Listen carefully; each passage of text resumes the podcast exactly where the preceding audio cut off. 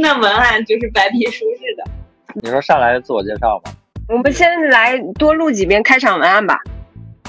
嗯，默契太差了。Hello，大咖们好，欢迎收听大厂小咖，我是搅拌，搅拌的搅，陪伴的伴。不行，光兄，你你刚刚移动的时候，你的声音在前后移，有一点点你不要变化。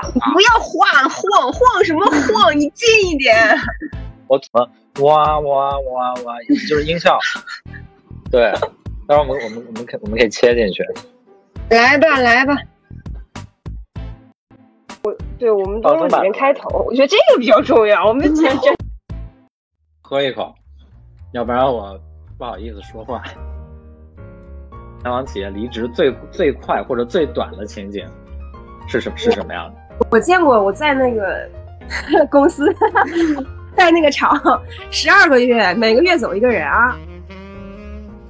碰到一个互联网，他不是做技术的，然后他跟我的感受一样。你知道他每天给我发消息说什么吗？说思兰你要活下去啊！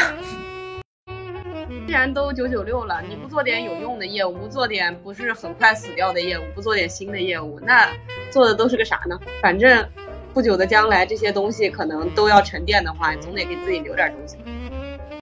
前段时间看到一一句话，就是有朋友在那个字节跳动的，就是说心脏和这个字节只有一个和只有一个可以跳动，我选我选心脏。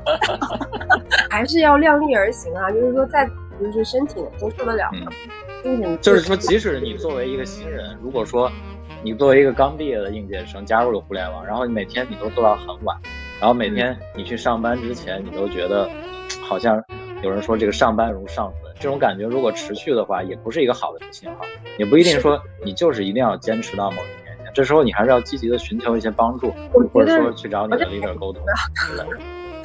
真的活着还是最重要的。我觉得大家好像吐槽吐的有点轻吧，